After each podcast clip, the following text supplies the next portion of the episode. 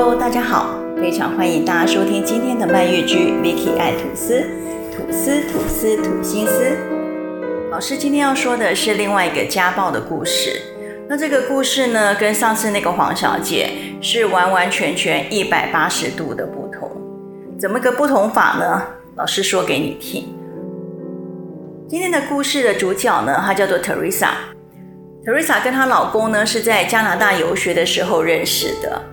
Teresa 说，她跟她老公认识没多久呢，就天雷勾动地火，两个人互相喜欢的不得了。那认识没多久，他们就在加拿大结婚。结婚之后呢，他们又在加拿大住了一年多才回来，等于说玩遍了整个加拿大之后才回来。这看起来哦，也是这个家底雄厚。这个家底如果不够厚，也没办法这样子过日子。那他们玩完这个加拿大之后呢，就回台湾嘛，总是要回来的。好，那回来之后呢，她说她老公呢也做了很多工作，就是这个工作呢做个三四个月不满意就不做了，然后呢去那个工作又做了几个月不满意又不做了，就这样晃着晃着一两年又过去了。那她公公呢觉得这样也不是一个办法。不然这样好了，你回来继承家业。家业是什么呢？他说他公公呢是开那个汽车保养厂。好，那 Teresa 说：“老师，你不要小看这个汽车保养厂哦。我听说，就算是不好的时候哦，一个月大概都还有五六十万的进账，好的时候会有七八十万。所以你不要小看那个汽车保养厂哦。”老师说：“我我没有小看哦，其实我真的没有小看。”好，那他先生呢，就也很高兴嘛，因为逃给啊给嘛，哈，要回来变成逃给，所以先生也很高兴，也乖乖的去上班，开始去学着怎么去管理啦，好，怎么去呃跟别人谈这个业务啦，好，怎么去估价啦。然后怎么进货啊？这个材料从哪里进？怎么便宜之类的？就是他先生真的也还蛮认真的在学这个区块。自从呢他先生开始去工作以后呢，就头越来越大，嗓门也越来越大。Teresa 说，她老公回来就是一天到晚嫌弃她，不是嫌弃她什么屁股越来越大，就嫌弃她像黄脸婆一样。呃，嫌弃他没有水准，反正就是从头嫌到尾，每天回来就是没有给他好脸色看。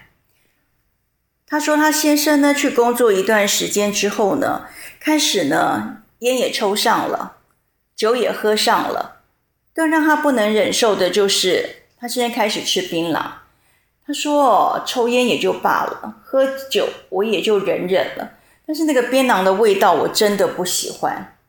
那他公公就说了，他说做我们这一行就是这样嘛，你跟工人把闹，抽烟、喝酒、吃槟榔，这都是常，就是常有的事情。你你你如果不这样子，那你怎么跟别人搞鬼？你不如果不这样子，你跟怎么跟别人做生意？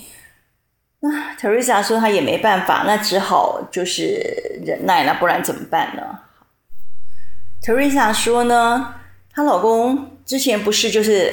头很大嘛，嗓门也很大嘛，到后来变本加厉，就变成动手了。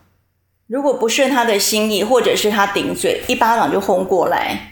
轰巴掌是小事，有时候扯着他头发打。诶，讲到这一段，怎么跟那个黄小姐老公又很像？是不是男人打人的那个步骤是这样子？我不知道。好，然后有时候就掐他脖子，有时候踹他肚子。反正这些就是你在连续剧看得到的这些画面，他们家经常上演。Teresa 说：“老师，你知道我老公有多变态吗？他每次在外面，都会在外人面前表现得对我很好、很温柔、很疼我。可是他回家以后就完全变了脸。我常常觉得我老公是不是有双重性格？他怎么可以在外面演得这么好，那回家马上变了一张脸？”你知道吗？我跟别人讲说我老公会打人，没有一个人相信，每一个人都觉得是我编出来的，就连我爸妈都对他满意的不得了。我真的很苦，我跟谁讲谁都不相信我，我真的是有苦没有地方说。老师说，老师说你这样经常性被打，那你为什么还不离开？你为什么一直留在这里呢？Teresa 说：“老师，我不能走，因为他威胁我，他说如果我敢走的话，他就杀我爸妈，杀我全家。”我说：“那你报警啊，你申请保护令啊，你怎么会怎么会任由一个男人打了你这么多年，你都可以不跑，你你你不逃命，这不是这？我想不通为什么。” Teresa 就很神秘的跟老师说：“他说老师，你不知道，我老公只要打过我之后呢，他就会给我一笔钱。他不但给我一笔钱，他还会带我去逛街，我想买什么就买什么。”我我我听到这里，我就三条线跑出来。Teresa 还说：“我老公只要打我打的凶，就给的钱就更大方。”我说：“你你是怎样？你是拿身体换钱是是这样子吗？”他说：“老师，我也没有一技之长，我这么多年来，我从来也没有工作过，所以我也没有办法养活我自己。那如果让他打一打，他高兴了，他爽了，他会给我钱，那我攒够了钱，我就可以离开他了，这样也没什么不好。我真的很无言呢，因为我不知道说什么。” Teresa 说：“我老公打人不需要理由，比如说他在跟我讲话。”我在叠衣服，这样不可以哦。他在讲话，我必须眼睛看着他，而且很专心的看着他。如果让他觉得我不专心，他一巴掌就轰过来，说我在讲话，你为什么不好好听？我在讲话，你怎么可以折衣服？就是连这种事情，他都可以打人。所以我每天其实很害怕，他只要一回来，我就觉得今天看看他的脸色。今天如果脸色好，我今天日子可能好过一点。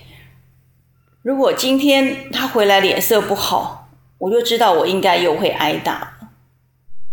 老师真的很无言呢，老师真的不知道跟他说什么才好。你用挨打来赚取这个钱财，然后你又要抱怨，那你到底想怎么样呢？老师觉得 Teresa 的生活里面，她除了钱，她好像什么都不在乎。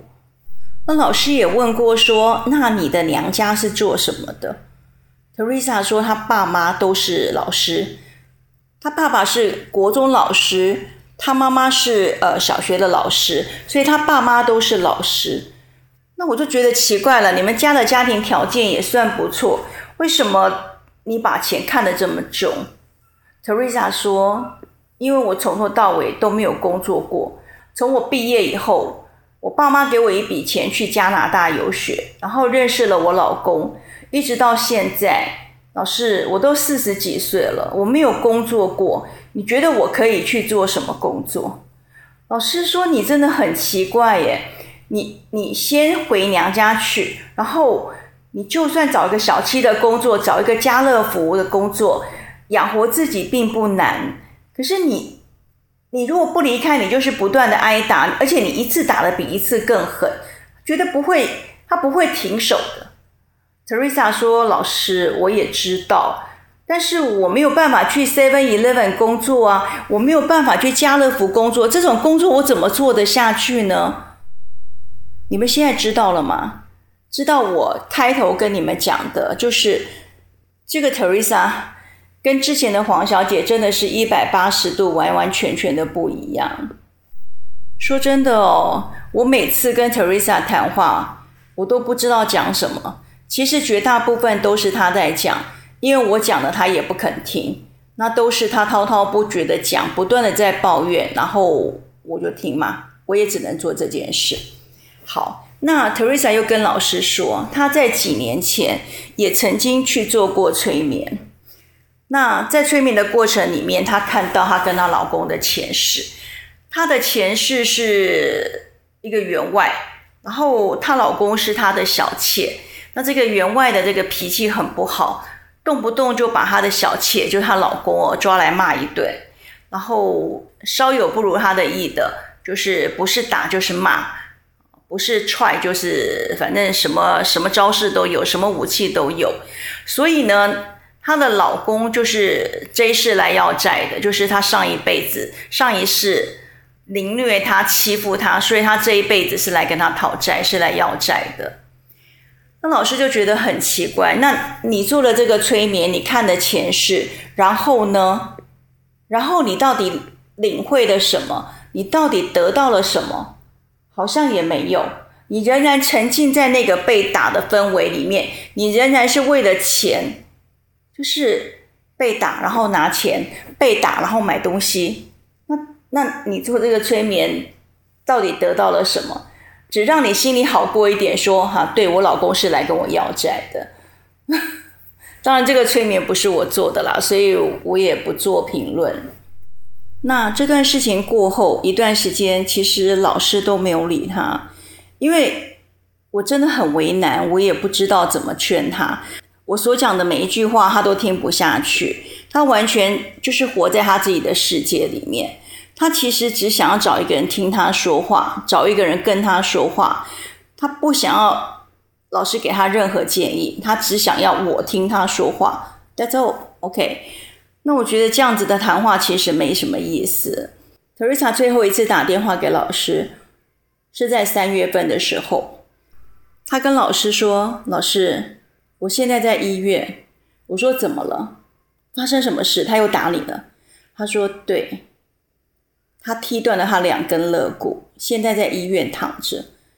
然后咚咚咚咚咚咚咚，就传了十几张的这个呃照片给老师看，真的太可怕了。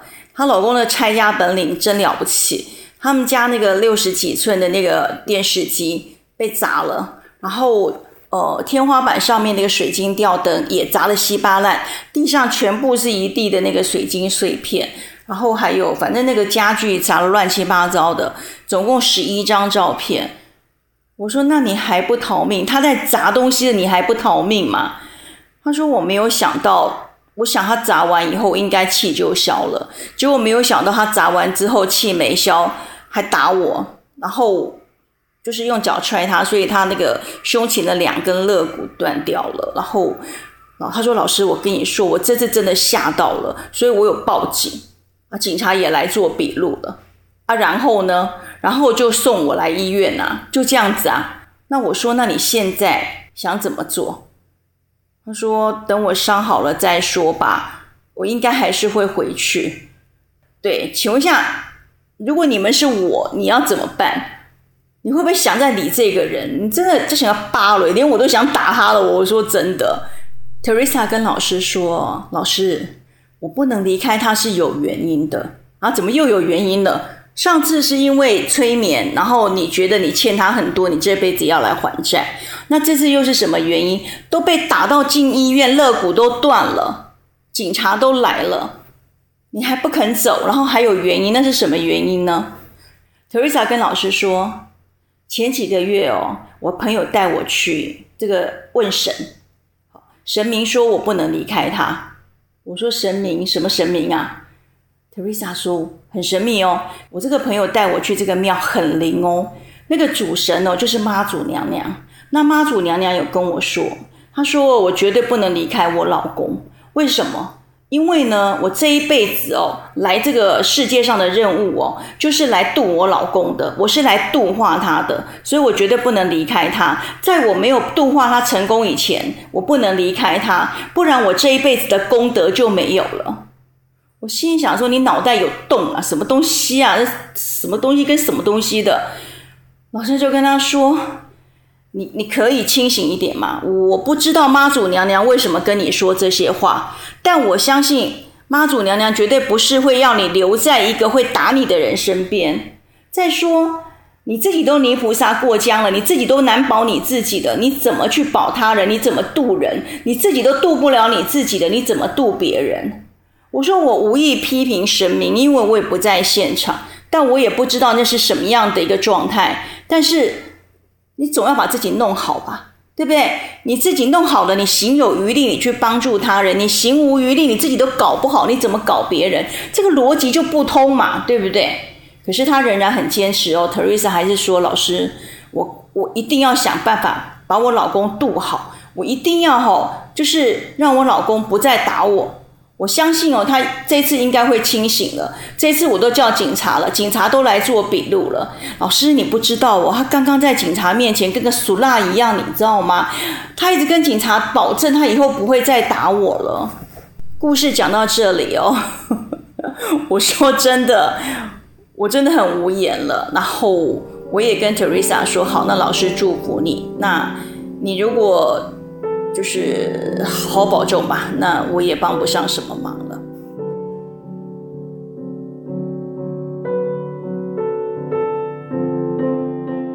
Teresa 希望老师排时间帮她做催眠，但是老师觉得现阶段催眠对 Teresa 来讲不是 priority。就像她之前也曾经找过别的老师帮她做催眠。但事实上，那次的催眠只有让 Teresa 陷在那个催眠的情境里头。她一直告诉自己，也告诉别人说，因为那一世她是一个员外，那因为她把她的这个老公，就是她的婢女虐待致死，所以她这一辈子是来还债的。她一直陷在这样的情境当中，所以对她来讲没有帮助的。那就如同他又去找那个妈祖娘娘，他说妈祖娘娘跟他说，她这一辈子是来度她老公的，所以她绝对不能离开她老公。这些种种的理由、种种的原因，在在的显示着，其实 Teresa 并不想离开她老公，她只是不断的在找一些理由跟借口来说服自己，也说服别人。当然。或许未来 Teresa 她有真心的想要改变现在的状况，她有真心的想要去解决她心理上的这个部分哦。那老师会在排期帮她做催眠，但至少现在不是 priority。好，那 Teresa 的故事呢，就先讲到这里。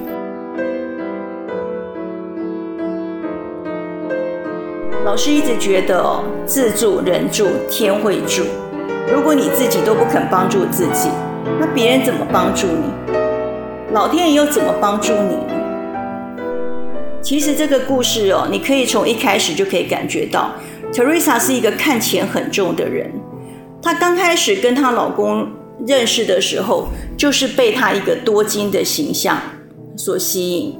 然后他们在呃加拿大一年多，想想看，在加拿大待一年多也要花不少钱。所以她一直被这个金钱所吸引着。那回到台湾之后，她发现她老公，呃，就是家底还不错，所以她也一直觉得心甘情愿被打。我不太理解这是什么心态啦，但是她的确是心甘情愿被打，因为她每次被打之后，她老公就会给她钱；她每次被打之后，她老公就会买东西给她，满足她的欲望。所以这应该怎么讲呢？这是不是应应验的一句话，叫做“一个愿打，一个愿挨”呢？那这有什么好讲的？像这种家暴的 case 哦，真的很多，这种故事讲都讲不完。像老师还有另外一个客人，她跟她先生两个都是高级知识分子。这个女生说呢，她老公在结婚之前真的就是一个谦谦君子。她老公跟她约会的时候，会帮她按住电梯的门，然后。送他上车的时候会开车门，然后、呃、去餐厅吃饭啦，这个餐厅的礼仪帮他拉椅子，这些都是一个稀松平常、很自然的事情。所以她觉得她捡到了一个宝，她觉得她老公真是太 gentle 了，太好了。结果呢，结婚没多久就开始有一些奇怪的事情，譬如说她老公的控制欲很强，她老公不准她跟同事去唱 KTV。不准她呃跟同事出去，不准她去逛街，不准她去喝下午茶。好，再来呢，就是她老公每天送她去上班，每天接她下班，所以她所有的行程都在她老公的控制底下。更可怕的是，她老公还会不断的翻阅她的手机，看她有没有跟什么人传什么样暧昧的讯息。她说这样的生活真的过得很可怕，而且也很没有自由。她也跟她老公抗争，她也跟她老公吵架。可是抗争跟吵架的结果就是一顿打。当她老公第一次打她的时候，她真的吓坏了，因为在她的生活里面没有打人这件事情。从小她爸妈就很疼她，那因为她的功课一直都很好，所以在老师啦，或者是在未来工作的职场上面，她都是一个受人尊敬，也是受人疼爱的一个角色。她说她真的没有想过，为什么一个人可以打人。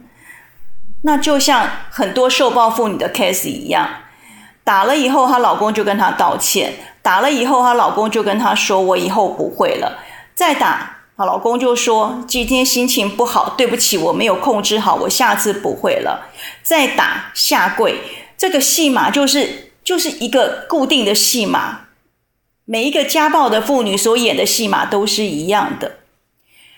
那他最后一次。下定决心要离开是，他被打到送医院。他拍那个照片给我看哦，他整个那个白眼球里面都是血丝，然后整个眼睛都乌青这样子，然后就在医院里面。他跟老师说：“我下定决心了，我再也不会原谅他了。”其实哦，男人为什么会动手打你？其实很简单的一个道理，就是他不爱你了。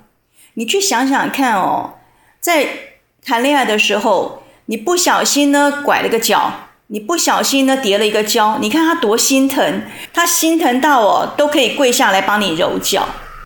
可是为什么他现在动不动就是一巴掌轰过来？这个道理真的很简单，就是他不爱了。但是大多数的女生都看不懂，大多数的女生还心怀着幻想跟梦想。希望她老公有一天可以回归正常，希望她老公能够改掉这个坏脾气。真的，家暴只有零次跟无数次，只要一动手就回不去了。老师记得很多年前，茱莉亚·罗伯兹她也演过了一部片子《与敌人共枕》，这部片子在网上应该还可以找得到。这部片子就是在讲一个家暴的妇女。她这个老公就是有控制欲，什么事情都控制的她。她每天应该做什么，然后这个毛巾呢没有摆好，稍微歪了一下，就是一顿痛打。那茱莉亚·罗伯兹她为了要逃离呃她老公的控制，因为他们家住在海边，所以她就去学游泳。她本身是不会游泳的，就她偷偷去学游泳。就有一天，她就诈死，假装说是那个溺水死掉了，然后就逃离她老公。但是那一个戒指让她老公发现，其实她并不是溺水死亡。她老公就开始找她。那茱莉亚·罗伯兹她已经躲到一个非常非常乡下的乡下哦，还是被她老公找到。那当然后来的剧情你们自己去看，老师在讲，呵呵，你们就就破梗了。老师再跟大家说一下哦，有很多的社会福利团体。像是立新基金会、现代妇女基金会、呃台北市妇女救援基金会，这些基金会都在这个受暴妇女的议题上面，可以提供给你很多的咨询，或者是法律援助，甚至于都可以做到庇护哦，这些都没有问题。那如果是你或者是你身边的朋友、亲戚有这方面的需要，我们都要鼓励他。只有勇敢的走出来，才有未来的路可以走。那我们向这些专业的这些社服团体来做一个呃咨询也好，寻求帮助都好。唯有你勇敢，才会有未来。那当然呢，这些老师刚提的这些基金会都在台北市。那如果说您不在台北市，那你也可以就近 Google 一下，看看你附近的这个社福团体有哪些机构是在做这个家暴妇女的议题，你都可以去做咨询，寻求他们的帮助。唯有你自己勇敢，才会有未来。老师不是鼓励你离婚，但是老师谴责暴力。好，那不讲了，再讲又生气了。好，那我们今天的节目就先做到这里。老师还是要再提醒一下，如果你用的是苹果的手机，那苹果本身就有内建的 Podcast 的播放器，不要忘记给老师五星的好评哦。那如果你想跟老师联络，可以透过老师的粉砖蔓越剧，或者是用 LINE 跟老师来做联系。好，那我们今天的节目就做到这里。我们下一集见喽，拜拜。